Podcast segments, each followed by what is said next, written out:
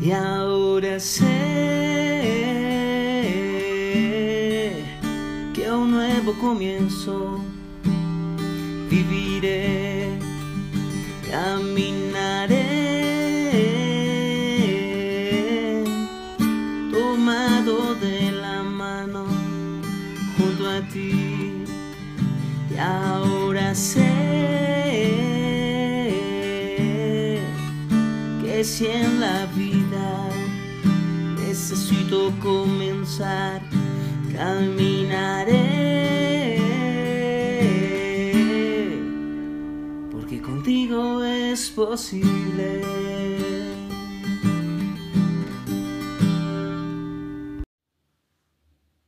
Iglesia, Casa de un Nuevo Comienzo, con la pastora Elizabeth Rodríguez. Porque si en la vida necesitas comenzar de nuevo, con Dios es posible. Casa de un nuevo comienzo. Casa de un nuevo Casa de un nuevo comienzo. Casa de un nuevo, de un nuevo comienzo. Casa Casa de un nuevo comienzo. Casa de un nuevo comienzo. De un nuevo comienzo. Casa de un nuevo comienzo. Muy buenos días iglesia, Dios les bendiga, qué privilegio poder estar en esta mañana nuevamente con ustedes, poder venir y compartir la palabra del Señor. Ya vamos por el tercer mes del año y bueno, ha sido una bendición poder contar con la mano poderosa de nuestro Dios, amén. Bueno, yo quisiera preguntarles, no sé cuántos de ustedes alguna vez han planeado un viaje, cuántos de ustedes alguna vez se han propuesto ir o llegar a cierto lugar. No sé cuántos de ustedes lo hayan hecho, pero vamos a hacer como si eh, todos nos programáramos para hacer un viaje, un viaje como familia e iglesia. Y nos vamos a viajar a Melgar. Pongo Melgar porque es un lugar muy conocido para la mayoría de las personas. Puede que haya alguien que no lo conozca, pero pues la mayoría sí lo conoce. Y entonces decidimos ir a Melgar. Y para ir a Melgar sabemos que tenemos que pasar por ciertos lugares como señal que vamos por la ruta correcta. Si yo le preguntara a usted, y si vamos todos en el, en el, en el viaje, vamos todos en los vehículos, bueno, donde vayamos, en el medio de transporte en que, en que vayamos, y nos encontramos con un letrero que diga, bienvenidos a Chocontá, usted me diría, hoy esa señal está incorrecta. Yo voy por el camino correcto, pero esa señal está mal puesta. O usted diría, ¿será que cogí otro camino? Bueno, pues si usted conoce un poquitico de, el, eh, de las rutas cercanas a Bogotá, pues sabrá que Chocontá queda por la autopista norte, vía a otro lado muy distinto a la vía hacia Melgar, que es por la autopista sur.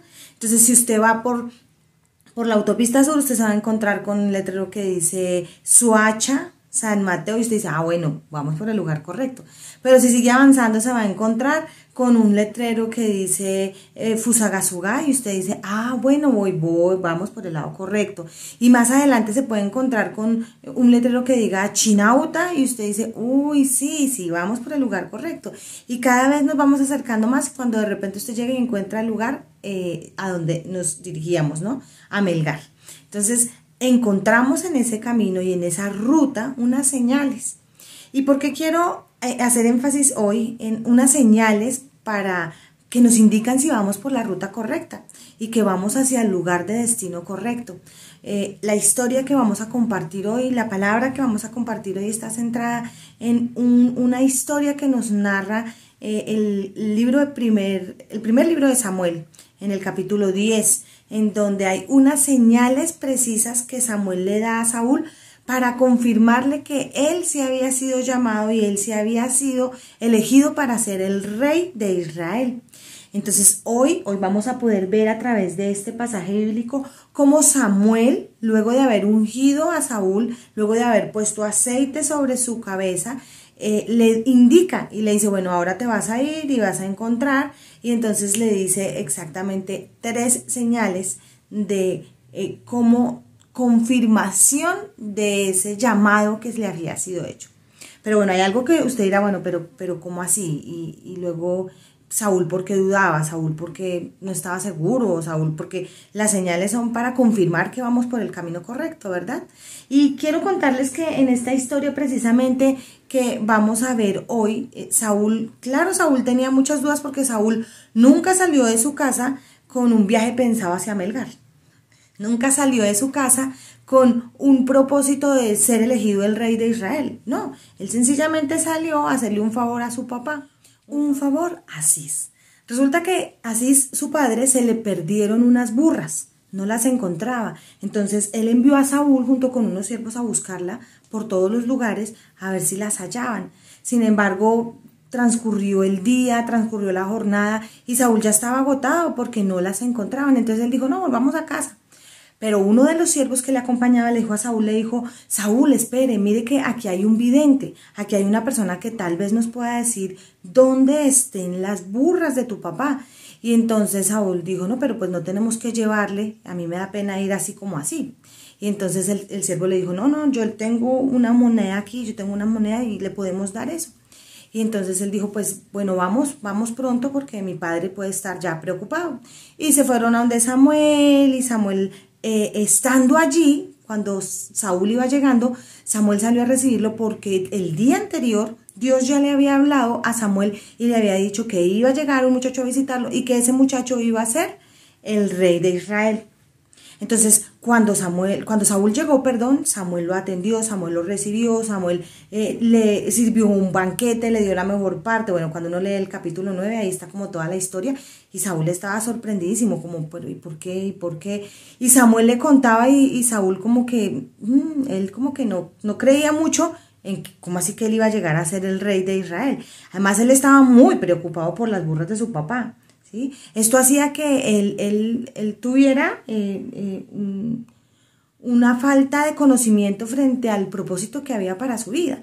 Él no tenía claro lo que, lo que, lo que, a lo que había sido creado. Entonces, eh, Samuel insistía en decirle y bueno, y le mostró y le dijo, lo ungió y cuando le fue a, a, hacer, pues que ya Saúl devolviera para su casa, Samuel le habla y le dice, bueno, en el camino de regreso vas a encontrarte con y entonces le muestra tres señales. Así como en el viaje que nosotros planeamos a Melgar encontramos unas señales. Eh, algo así le pasó a, Saúl de vuelta a casa. Eh, se encontró con unas señales que el profeta Samuel le había dicho.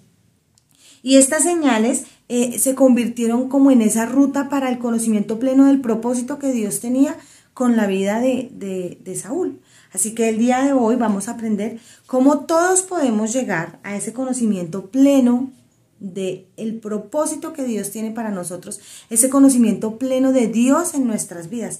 Recordemos que este es el mes, el mes de comenzar de nuevo con conocimiento, con sabiduría, con entendimiento, con claridades, ¿sí? Porque no podemos seguir andando en la vida y divagando en la vida con confusiones o con ambivalencias. Debemos tener claro y, con pleno conocimiento el propósito que Dios tiene para nosotros y qué es lo que Él ha trazado para cada uno de nosotros.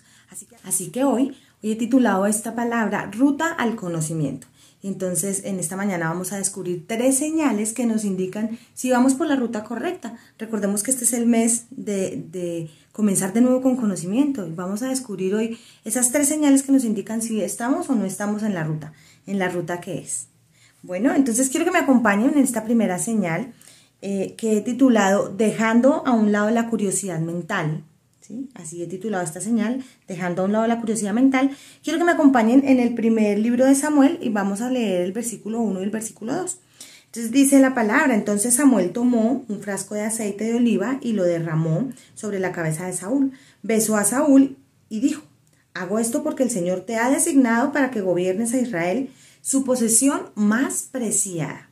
Aquí le está dando claro claro el propósito que Saúl tenía, pero además le dice en el versículo 2, que es donde encontramos la primera señal. Cuando me dejes hoy, verás a dos hombres junto a la tumba de Raquel en Celsa, en los límites del territorio de Benjamín. Ellos te dirán que los burros fueron encontrados y que tu padre dejó de preocuparse por ellos, pero que ahora está preocupado por ti. Está preguntando, ¿han visto a mi hijo? Bueno, aquí encontramos entonces la primera señal. La primera señal de saber eh, que Saúl iba a encontrarse para descubrir que iba por la ruta perfecta, que iba por el camino que era, que era el propósito de Dios hacerlo el rey de Israel. Y entonces nos encontramos que le dice Samuel, eh, por el camino el camino a, a, casa, el camino a Betel, vamos a encontrar, vas a encontrarte en la tumba de Raquel en Celsa, un lugar específico, eh, a dos hombres. Le dice que habían dos hombres y que estos dos hombres le iban a decir dos cosas, ¿verdad? La primera era que, que las burras ya se habían encontrado, que ya habían encontrado los burros del papá. Pero la segunda tenía que ver con que el papá ahora estaba preocupado por ellos, estaba preocupado porque no aparecía Saúl con sus siervos.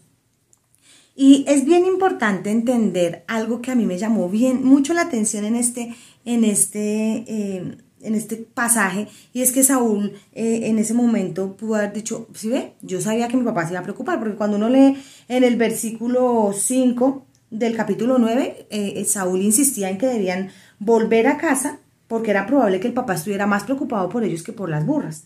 O encontramos que eh, Samuel era insistente en decirle a, a Saúl, venga, no se preocupe, no se preocupe, que las burras ya aparecieron, ¿sí? Que las burras ya, ya las encontraron. Y lo que viene para ustedes, para ustedes como familia, pues es algo, es algo grande, es algo importante. Pero Saúl estaba enfatizado en lo que podía estar pensando y sintiendo su papá en ese momento, porque pues Saúl también pensaba que ya no iba a estar preocupado tanto por las burras como por ellos. Pero la primera señal que Samuel le da a Saúl en el camino de regreso es que estos dos hombres le iban a confirmar que sí, que efectivamente ya las burras habían aparecido y que efectivamente el papá estaba preocupado. Y usted dirá, bueno, ¿y ahí, y ahí eh, eh, eh, en, en qué, digamos que en qué nos afecta a nosotros eso saberlo hoy? Y hoy, hoy me hace pensar esta palabra en que Dios, Dios tiene el control de todo y que Dios está en todo.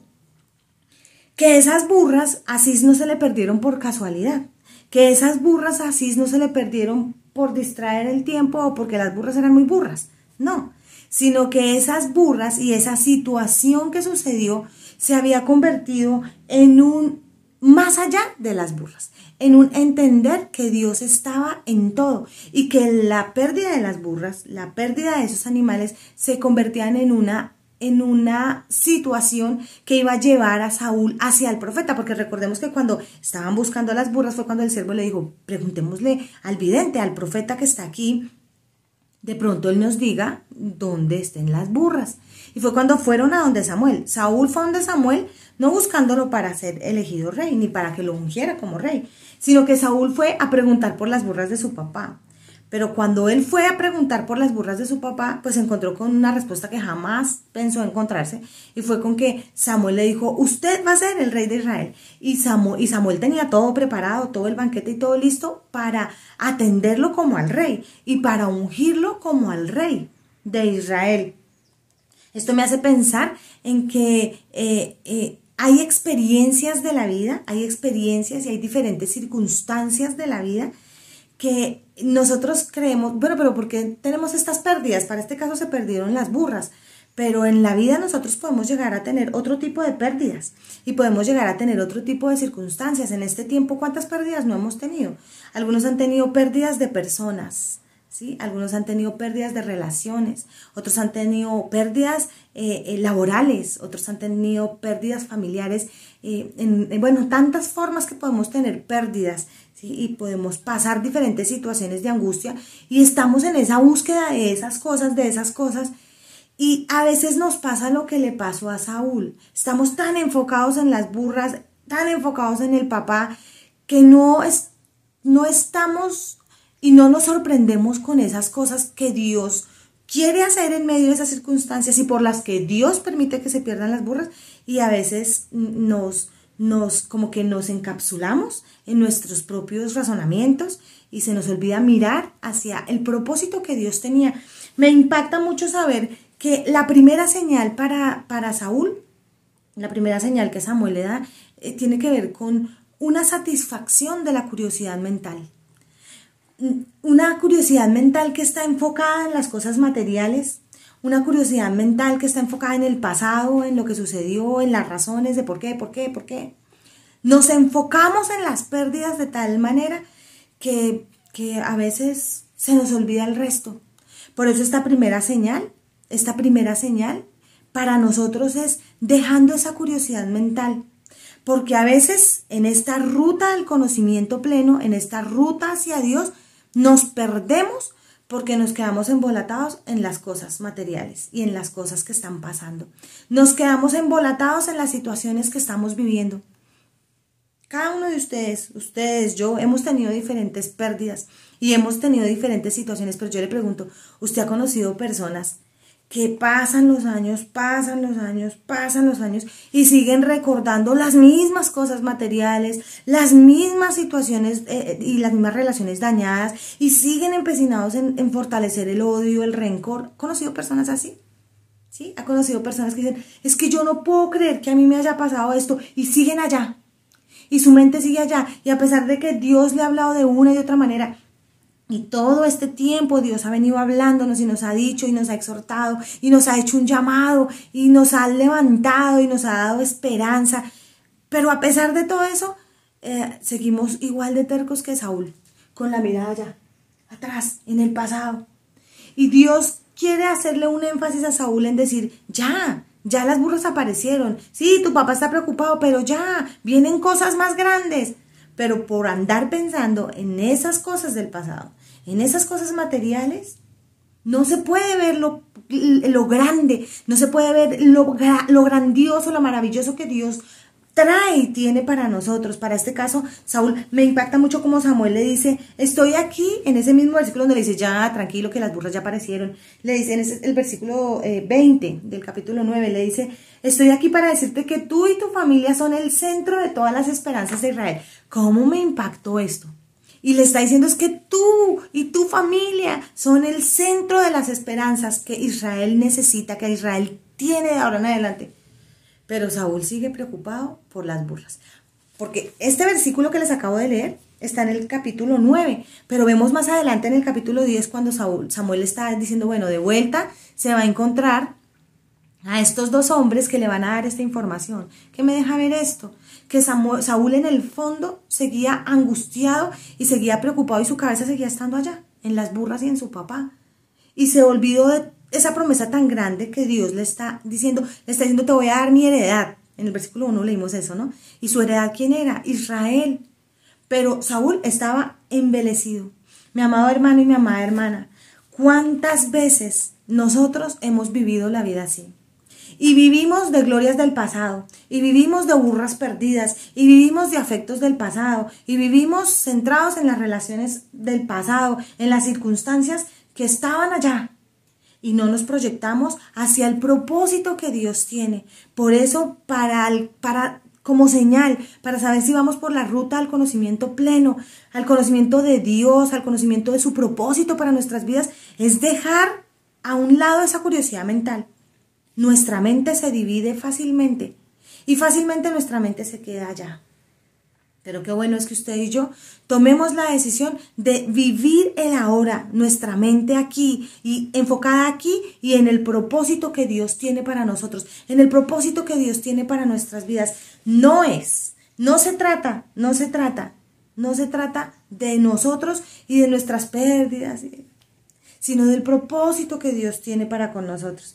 Así que la primera invitación es a que usted y yo podamos dejar a un lado esa curiosidad mental, eso que nos agobia todo el día. Dejemos de andar pensando todo el tiempo en eso que pudo haber sido y no fue, en esas burras que se nos perdieron, en eso que pudo haber alcanzado. Dejemos de andar pensando en esto y enfoquémonos hacia el propósito que Dios tiene. Si usted no se encuentra con esta señal en su ruta, usted está por el camino equivocado. ¿sí? Usted va por va para Melgar, pero pasó por Chocontá. Bueno, así que mi amado hermano y mi amada hermana, pregúntese hoy, ¿qué debo dejar atrás? ¿Qué debo dejar atrás? Aquí, en mi mente, ¿qué debo dejar atrás? ¿Qué debo cancelar ya? ¿A qué no le debo dar más lugar? ¿Qué debo? ¿Qué debo enterrar allá? Dejar en el pasado y empezar a proyectar. Amén. Esa era la primera señal, dejando de lado la curiosidad mental. Ahora, vamos entonces a avanzar hacia la segunda señal para para estar nosotros atentos si vamos hacia, por esa ruta hacia el conocimiento pleno. Y es la segunda señal, la he titulado Disfrutando el cuidado de otros disfrutando el cuidado de otros. Y me impacta mucho en esas señales que Samuel le está dando a Saúl. En el versículo 3 y en el versículo 4 encontramos la segunda señal. Y le dice, cuando llegues al roble de Tabor, te encontrarás con tres hombres que van camino a Betel para adorar a Dios. Uno llevará tres cabritos, otro tendrá tres panes y el tercero un odre lleno de vino. Los tres hombres te saludarán y te ofrecerán dos panes, los cuales debes aceptar, los cuales debes aceptar. Aquí encontramos entonces la segunda señal. Samuel le dice, bueno, Saúl, entonces eh, vas a llegar luego, dice, cuando pases por el roble de Tabor, ¿sí? El roble de Tabor, eh, la encina de Tabor era un lugar donde se cree que había un árbol muy grande que era muy emblemático en el sector y por eso allí, digamos que era como un lugar de, mm, eh, como un punto de encuentro, algo así. Eh, y le dijo, cuando pases por el roble de Tabor van a haber tres hombres. Y estos tres hombres, le dice, estos tres hombres van camino a Betel, camino, y, y lo que acabamos de leer nos dice que ellos iban a Betel a adorar a Dios. Pero dice que uno de ellos iba a llevar tres cabritos, otro iba a llevar tres panes y otro iba a llevar eh, un odre lleno de vino. Dice, los tres hombres te saludarán y te ofrecerán dos panes. Me llamó muchísimo la atención porque eh, eh, cuando uno lee, y uno en el contexto del pasaje, en el, en el capítulo 9, dice, cuando después de que Samuel le dijo, tú vas a ser el rey, vas a ser la esperanza de Israel, en el versículo 21 Saúl le responde a Samuel y le dice, pero solo soy de la tribu de Benjamín, la más pequeña de Israel, y mi familia es la menos importante de todas las familias de la tribu. ¿Por qué me habla usted de esa manera? Eh, definitivamente Saúl no creía ni en él mismo. Él decía, no, pero sí, somos de la tribu más pequeña. Y mi familia y yo somos los más insignificantes de toda la tribu de Benjamín. Entonces, ¿para qué me dice usted a mí esas cosas? Y cuando yo leo en este pasaje que la segunda señal es que van a haber tres hombres, cada uno lleva, eh, bueno, los tres cabritos, los panes y el odre de vino, eh, y van camino a adorar a Dios. Y Dios le dice a, bueno, Samuel le dice a Saúl, te vas a encontrar en el camino con estos hombres y ellos te van a, a saludar y te van a ofrecer dos panes. Y le da clara la, instrucción, le dice, debes aceptarlos, debes aceptarlos. Dios quería afirmar en Saúl su identidad como rey. Dios quería afirmar, afirmar en Saúl esa identidad que él tenía como alguien importante, porque como acabamos de verlo, él no creía ser importante. Ni él ni su familia eran importantes, ellos eran los más insignificantes. Pero Dios quería afirmar esta identidad de rey, esta identidad de una persona importante eh, eh, en, el camino a casa. Me llama la atención porque cuando uno hace un análisis del pasaje, uno se da cuenta que, a ver, ellos iban camino a adorar a Dios en Betel y ellos iban a llevar unas ofrendas a Dios. Cuando usted lleva una ofrenda, y para los israelitas las ofrendas eran algo muy especial, ellos escogían de lo mejor que tenían, pues ellos no pensaban en ir y regalarlo por el camino a cualquiera, y menos a un desconocido. ¿sí? No era esa la costumbre. ¿sí? No era esa la costumbre de hacer paradas por el camino y si me encuentro con X persona que nunca he visto, ay, venga, le doy dos panes. No, esa no era la costumbre. Pero he ahí la señal de que Dios estaba con él, que Dios le estaba diciendo a Saúl, usted es importante, mi hijo, porque mire, ellos van a parar, lo van a saludar, y no solo lo van a saludar, sino que además le van a ofrecer dos panes. Usted lo que tiene que hacer, Saúl, es aceptarlos, es recibirlos. Esto me deja ver a mí la importancia que había para Dios en satisfacer la necesidad física de Saúl. Pero no solo la necesidad física, porque seguramente ya podría tener hambre de camino a casa, sino también esa necesidad emocional que él podía llegar a tener. ¿sí? A través del cuidado de los otros, a través del cuidado de otros que ni idea tenían quién iba a ser él. Porque ellos no sabían, en ese momento nadie sabía que Saúl iba a ser el rey. Si ellos hubieran sabido, pues, ah, pues normal, normal que le ofrezcan los dos panes. Pero en ese momento nadie sabía. Nadie sabía que Saúl iba a ser el rey. Y Dios fue el que puso en el corazón, o en esa señal, el que iba a poner en el corazón de esos hombres que así sucediera, que ellos compartieran su pan, que lo saludaran. ¿Y qué tenía que hacer Saúl? Aceptarlo. ¿Por qué? Porque no se trataba de los hombres, sino se trataba de Dios, de la confirmación del acompañamiento de Dios en la vida de Saúl. Yo me pregunto, ¿Cuántas veces a nosotros nos ha pasado eh, diferentes situaciones en donde nos sentimos menos o nos sentimos insignificantes, como le pasó a, Saúl? ¿Sí? Que Saúl se sentía insignificante y era de los más pequeños de la tribu. Y a veces cuando pasamos por diferentes crisis y por diferentes circunstancias, nos sentimos tan insignificantes. Yo no sé si a usted le ha pasado, a mí me ha pasado. Y quiero contarles algo que me pasó justamente hace no mucho tiempo, la verdad. Como todos, yo no sé si a ustedes les pasa, a mí me pasa. Hay días en los que suceden cosas que nos hacen sentir lo más insignificantes del mundo, que no valemos nada, que nada tiene sentido. Yo no sé si usted le ha pasado, a mí me pasa, insisto, en donde hay días en que lloro porque pasó algo y me siento tan mal, tan mal, tan mal. Y hace unos días me pasó que alguien me llamó. Una amiga me llamó y me llamó una vez, me llamó dos veces y yo no quería contestar, yo estaba mal, pero mal estaba yo ese día.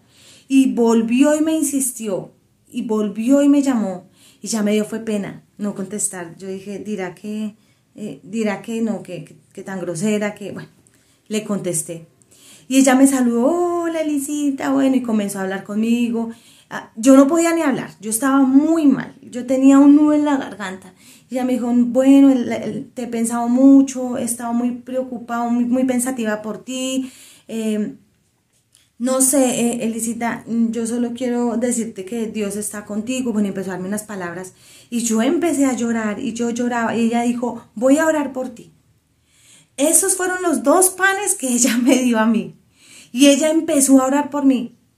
Y yo lloraba, yo no podía ni hablar. Si ella pudiera contarles, ella diría, ella no me dijo a mí nada, me sentí como ignorada, me sentí como que, mm", porque es más, después ella ni me no me ha vuelto a llamar, ni yo tampoco le llamé, le no, gracias, es que estaba pasando por esto y esto, no, nada, porque entendí que era el cuidado de Dios a través de esas personas.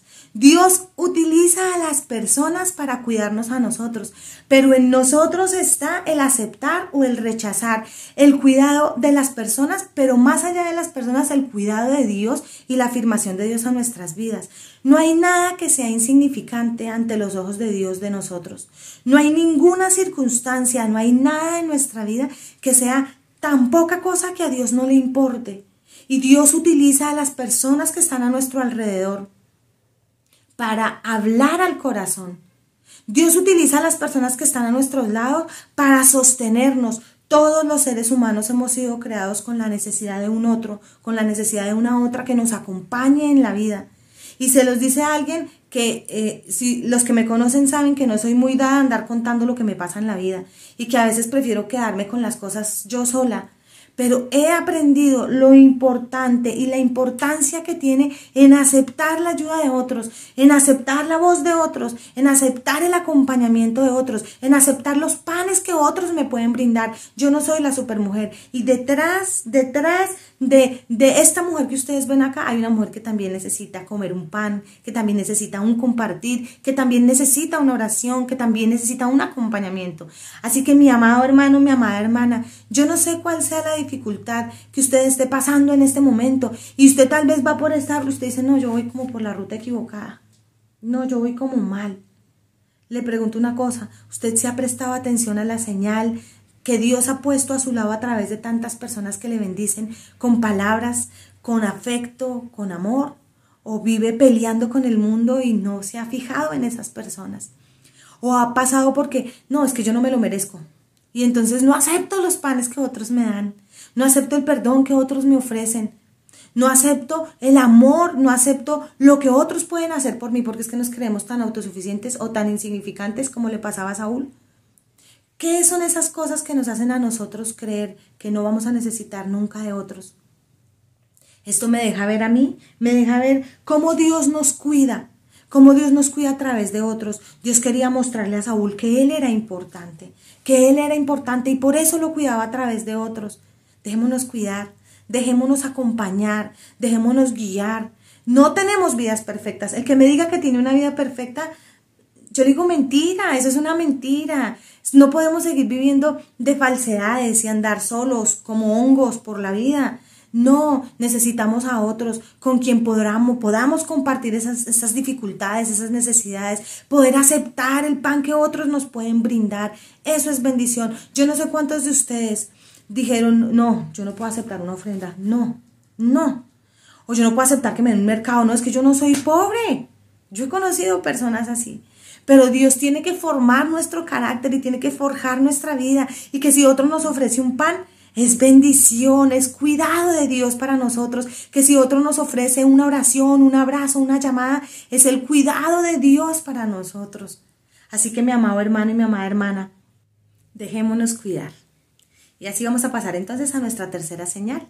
La tercera señal de que realmente estamos en la ruta al conocimiento. ¿Ven? Entonces, primera de Samuel capítulo 10, versículo 5 en adelante dice, cuando llegues a Gibea de Dios, donde está la guarnición de los filisteos, encontrarás a un grupo de profetas que descienden del lugar de adoración. Estarán tocando un arpa, una pandereta, una flauta y una lira, y estarán profetizando. En ese momento el Espíritu del Señor vendrá poderosamente sobre ti y profetizarás con ellos. Serás transformado en una persona diferente. Después de que sucedan estas señales, haz lo que deba hacerse porque Dios está contigo. Qué bonita palabra y qué bonita señal la que Dios le está dando a Saúl.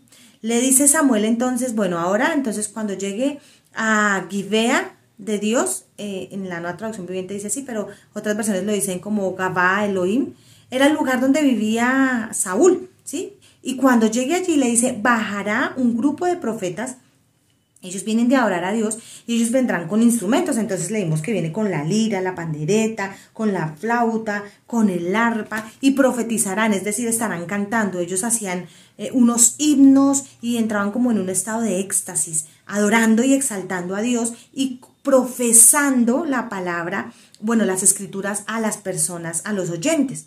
Algo que, que nos dice, que nos cuenta como los estudiosos de la palabra es que antes no se oía hablar de las escuelas, esta escuela de profetas. Seguramente Samuel fue el precursor, la persona que empezó a, formar a estos profetas enseñándoles a profetizar, profesar la palabra de esta manera.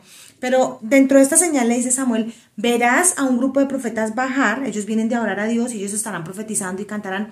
Dice, en ese momento tú serás lleno del Espíritu del Señor, ¿no? me impacta mucho como lo dice. El Espíritu del Señor vendrá poderosamente sobre ti y profetizarás con ellos y serás transformado en una persona diferente. Qué bonita esta señal. Esta señal le dice a Saúl que él, aunque nunca había, no sabía ni lo que era profetizar, de hecho a mí me llama mucho la atención que Saúl estaba muy distante de los asuntos eh, espirituales, porque eh, eh, Samuel estaba muy cerca, si se le perdieron las burras, ellos estaban por ahí, estaban en un sector muy cercano, estaban, digamos que era una misma región donde vivía Samuel, en donde estaba la escuela de los profetas, pero Saúl no tenía mucho conocimiento de esto, Saúl no pertenecía, no conocía mucho de los asuntos espirituales, de hecho lo hemos podido ver a lo largo del desarrollo de este sermón.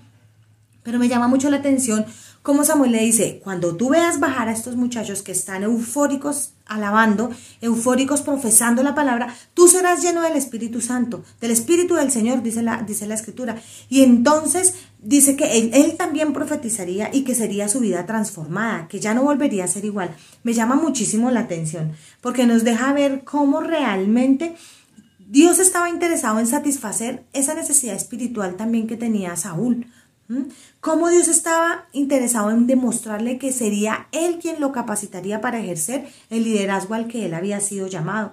Porque definitivamente Él tenía mucho temor, como lo hemos visto, Él se consideraba lo más indigno del mundo y Él, él consideraba que no podría. Es más, no solo Él, las personas que lo conocían dijeron, Saúl, cuando uno mira el pasaje bíblico más adelante y vemos que sí, que todas estas señales se cumplieron y se hicieron realidad, dice que cuando los que conocían a Saúl se enteraron de lo sucedido, ¿qué fue lo sucedido? Que el Espíritu Santo vino sobre él poderosamente y que él comenzó a profetizar y comenzó a, actuar igual que los profetas. Dice que cuando se enteraron de lo sucedido, ellos exclamaron, ¿qué? ¿Hasta Saúl es profeta? ¿Cómo se convirtió el hijo de Cis en un profeta? ¿Mm? Qué impresionante es ver cómo eh, la misma gente consideraba que no era viable, pero ellos mismos pudieron ver como sus ojos cómo Dios sí capacita a quien llama y cómo Dios sí capacita a quien Él necesita y cómo es entonces que Saúl de un momento para otro comienza a ser otra persona y todos los que lo conocían se quedan como sorprendidos de esta persona, quién es. Pero es que esta persona se estaba enrutando hacia dónde? Hacia el conocimiento pleno de Dios para su vida, el propósito por el cual él había sido creado. Me llama mucho la atención esta historia, me hace acordar de Pedro, ¿sí? De, del apóstol Pedro. ¿Ustedes se acuerdan de lo que sucedió con Pedro? Creo que en Pedro también podemos ver un antes y un después. Un antes de ser lleno del Espíritu y un después. Antes, eh, un Pedro que era peleón, un Pedro que negó a Jesús, que se escondió.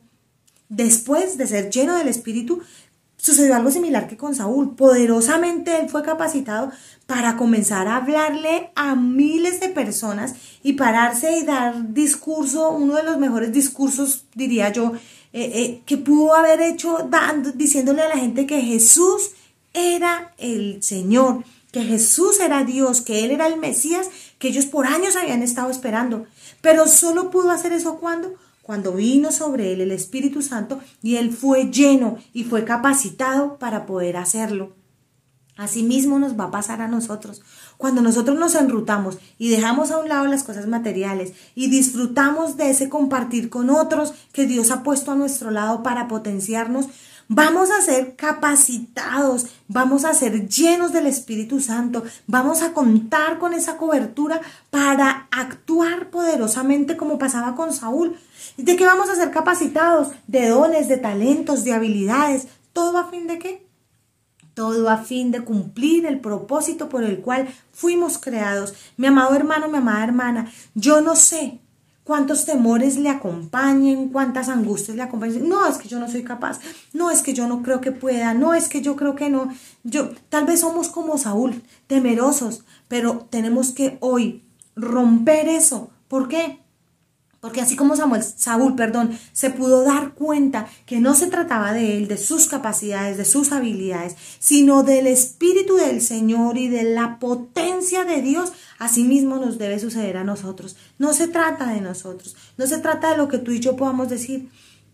No, es que nosotros estamos perdidos en nosotros mismos. Se trata de Dios, se trata del Espíritu Santo, quien es el que nos capacita, que nos potencia y nos lanza hacia el cumplimiento del propósito que Dios tiene para nosotros. No nos quedemos, no nos quedemos allá, atrás, llorando las burras. ¿sí? Amado hermano, mire, Saúl salió a buscar las burras perdidas de su papá, invirtió mucho tiempo buscando las burras perdidas de su papá y jamás e, e, esperó encontrarse con semejante transformación de un momento para otro.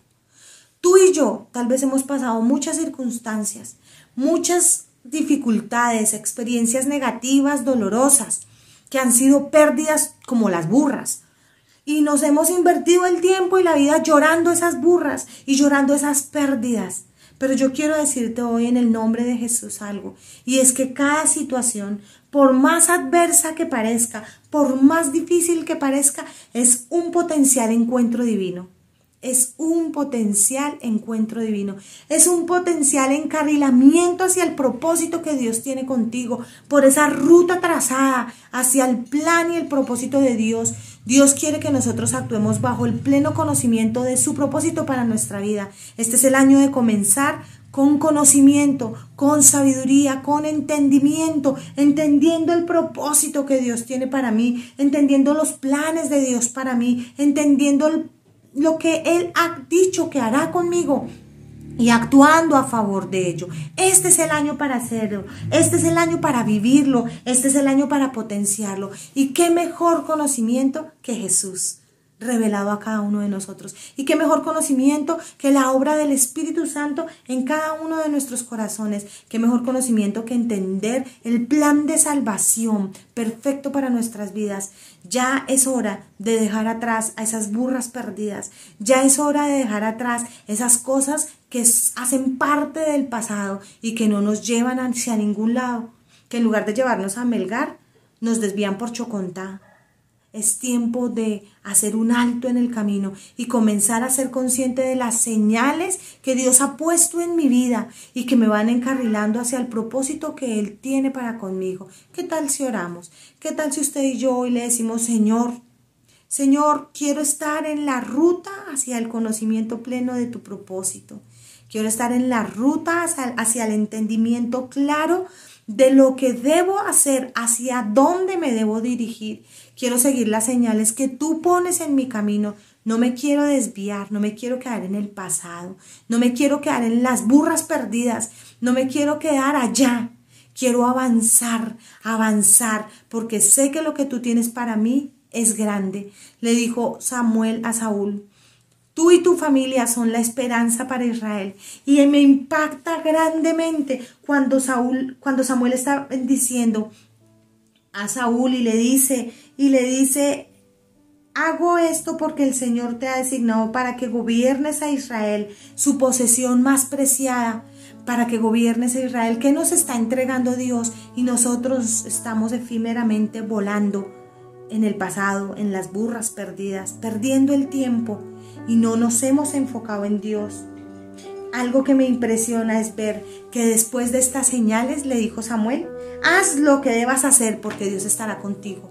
Si estás y si has vivido estas señales y estás enfocado aquí, haz lo que tengas que hacer porque Dios estará contigo. Haz lo que tengas que hacer porque Dios estará contigo. Señor, yo te doy gracias por tu palabra en esta mañana. Gracias porque hablas a nuestras vidas, gracias porque ministras nuestras mentes, nuestros corazones. Gracias porque a través de tu Espíritu Santo vienes y revelas tu palabra a nuestros corazones. Señor, solo tú puedes hacer que tu palabra halle en nuestras mentes y en nuestros corazones un lugar, un lugar para prosperar, un lugar para dar fruto, un lugar para crecer. Señor, Tú conoces cuántos de tus hijos y de tus hijas han vivido la vida, se han pasado la vida, Señor, llorando unas burras perdidas, afanados por las cosas materiales, afanados y aferrados a las pérdidas que se han tenido en esta vida, Señor, desviándose completamente del propósito y de la ruta que tú has trazado para él o para ella. Pero yo te pido, Señor, que hoy a través de tu palabra nos confrontes, Señor, nos exhortes y nos animes para que podamos actuar en ti, para que podamos actuar bajo tu propósito, bajo tu principio, bajo lo que tú deseas para nosotros. Yo bendigo a tus hijos, bendigo a tus hijas y yo te pido, Señor, que tu Espíritu Santo sea derramado sobre nosotros de una manera potente, potente, como sucedió en la vida de Pedro, como sucedió en la vida de Saúl. Que tu Espíritu Santo se derrame de manera fuerte, poderosa, sobrenatural y que podamos ver, Señor, que no se trata de nosotros, que se trata de ti, que no se trata de nuestras capacidades, que se trata de tu poder, de tu dominio, de tu control, que se trata de ti, de tu propósito eterno. Bendigo a tus hijos, bendigo a tus hijas, Señor, y te pido que seas tú, por favor, glorificándote, Señor, tú, por favor, abriendo puertas de bendición y tú, por favor, mostrándole a cada uno de tus hijos el camino que debe andar, la ruta que debe seguir. Te lo pido en el nombre de Jesús. Gracias por tu palabra. Gracias porque nos confrontas, nos exhortas y nos animas. En el nombre de Jesús, bendigo a cada uno de tus hijos y tus hijas. Amén y amén, amado hermano. Que el Señor nos bendiga, que el Señor nos acompañe y como nos habló a través de su palabra, Él nos ha llamado para cosas grandes. Somos nosotros los que a veces no lo creemos, los que lo dudamos, los que tomamos caminos distintos y nos desviamos de la ruta que Él ha trazado. Así que la invitación es para que nos enrutemos y vayamos por el camino que Dios ha trazado para nosotros. Dios les bendiga. Bendiciones.